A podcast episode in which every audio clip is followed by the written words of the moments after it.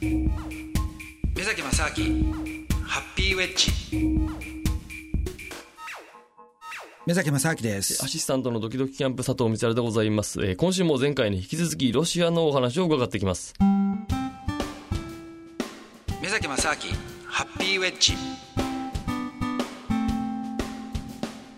会議っていうのが今年で2回目だったんですけども、やっぱりね、ロシアとしては、あのーこういうシベリアとか、まあ、極東って、非常に今まであの手薄だった場所なんですよね。はい。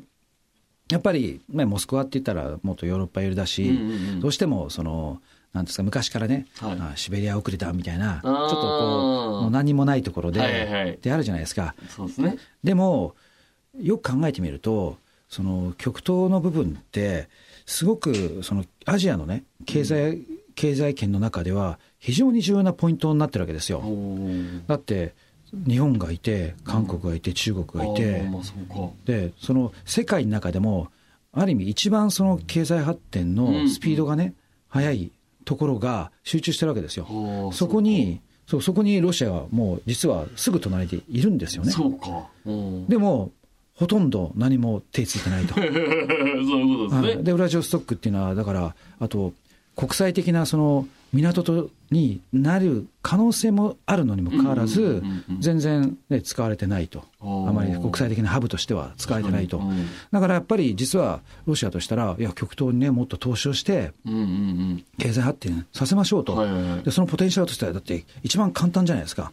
近くに近くにそんな日本、ね韓国、中国がいるんですよ。そこを使ってもらったら、もう一気に経済発展するんですよ。確かに条件は整ってる感じしますね。はいだからまあそういうのも多分ね、目論見もあうんあると思うんですけども、はい。あの国際的な経済会議をまあやろうということで、まあ、プーチンが主導ではい。やってたんですよね。へー。はい、で去年行った時はね、あのーまあ、なかなかその最初、なんていうんですかね、あのー向こうのそのオーガナイズする人たちっていうのが初めてだったんで、うん。結構バタバタしてて、あのーまあまあ、それは最初最初だからしょうがないかもしれないんですけども、それが今年はなかなかもうオーガナイズもしっかりしててね、場所も変わって、はい。で今年はまあ安倍さんとか、あと韓国の大統領とかも、ね、来て、はいうんはい。はいでそういう会談もしたりとかしてへね。で結構だから、まあ、会議としてはなかなかね、うん。あの盛大なというか、重要な会議になってきてると思うんですよ。おー。でそんな中で、やっぱりね、安倍さんのね、発言っていうのは結構、はい。あの突っ込んだあの発言したんですよへね。でいやこれはね、もうロシアに対して自分たちはもう、ある意味、ラブコールをガンガン送って、はい。もうこんなにやってんだと。うんうんうんうん。てかもうね、あのー私たちはロシアに対して、とにかくこれこういうことをやってますから、うん。あとはあなたたちのね、反応を待つだけですよ、はみたいな。は。なるほど、うん、そういうね、ことで、で、例えば、あのーロシアの、あのー一番大きい、はい。えーえーまあ一番大きいというか、まあ一つの大きなね、あのーえーインフラの会社があるんですよ。はい。で、そこに日本の会社が、うん。えー三井物産がね、はい。出資するっていう話も同時にその時に決まってアナウンスされたんですよ。へー。でこれはねなかなかね大きなあのステップだと思うんですよね。はい。はい。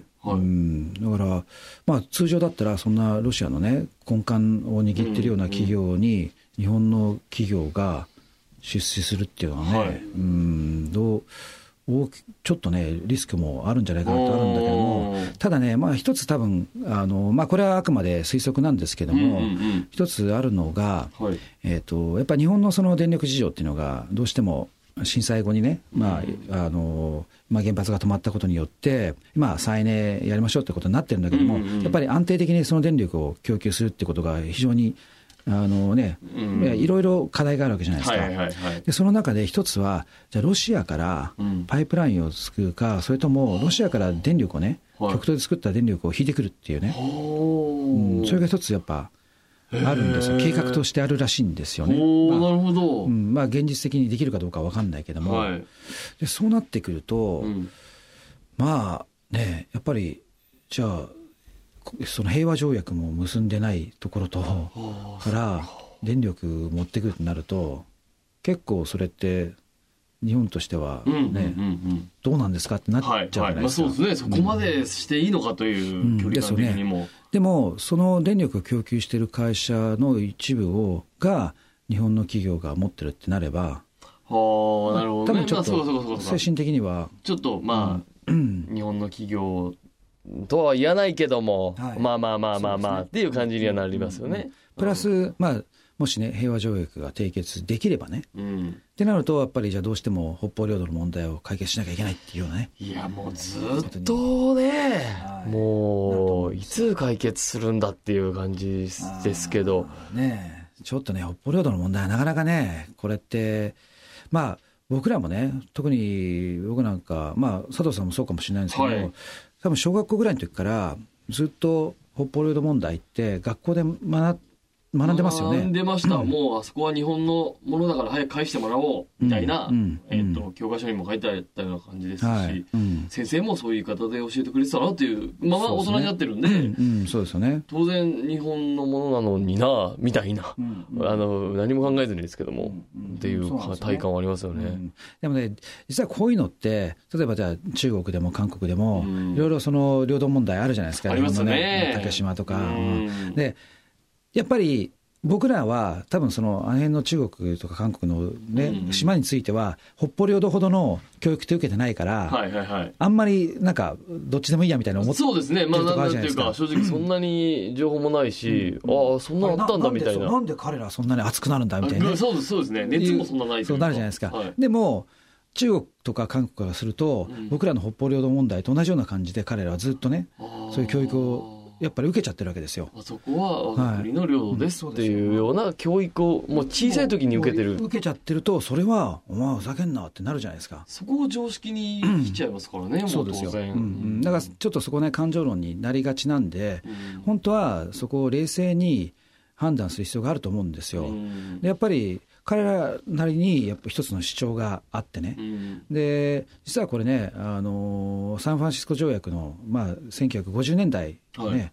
あの初頭にはい。その、まあ、日本がある意味、ずっとその戦後の、うん。えー占領された後に、もう一はい。回その、まあ、独立国としてね、うん。復活するっていう時に、うん。あのロシアとのその平和条約を締結するっていう話はあったんですよ。でその時に、まあ、あの2党、まあ、4党じゃなくて2党だっていう話にね、はいなりかかったっていうのが、半分をということなんですね。まあ、彼らからすると、もうそれはね、なってんだろうっていうところがあって、ああ、まあその情報中の情報というか。はい。うん、情報というか、そうですね、まあ、一応、うんうん。まあしょうがねえなみたいなことなんで。しょうがないっていうかまあ、一応そこで、うん、ある程度、まあ、締結はしなかったけども、はいはい。まあ、なるほど。ある程度の内内定してたっていうかね、行こうとうんうん、合意してたはずだったと。いうと。それを、まあ、彼らからすると、いや、日本が急にね、最後、うん、ちゃぶ台ひっくり返したみたいなうんところが、一つあるみたいですよね。なるほど。うん、だから、まあ、これは当然ね、その続きはまた来週です。「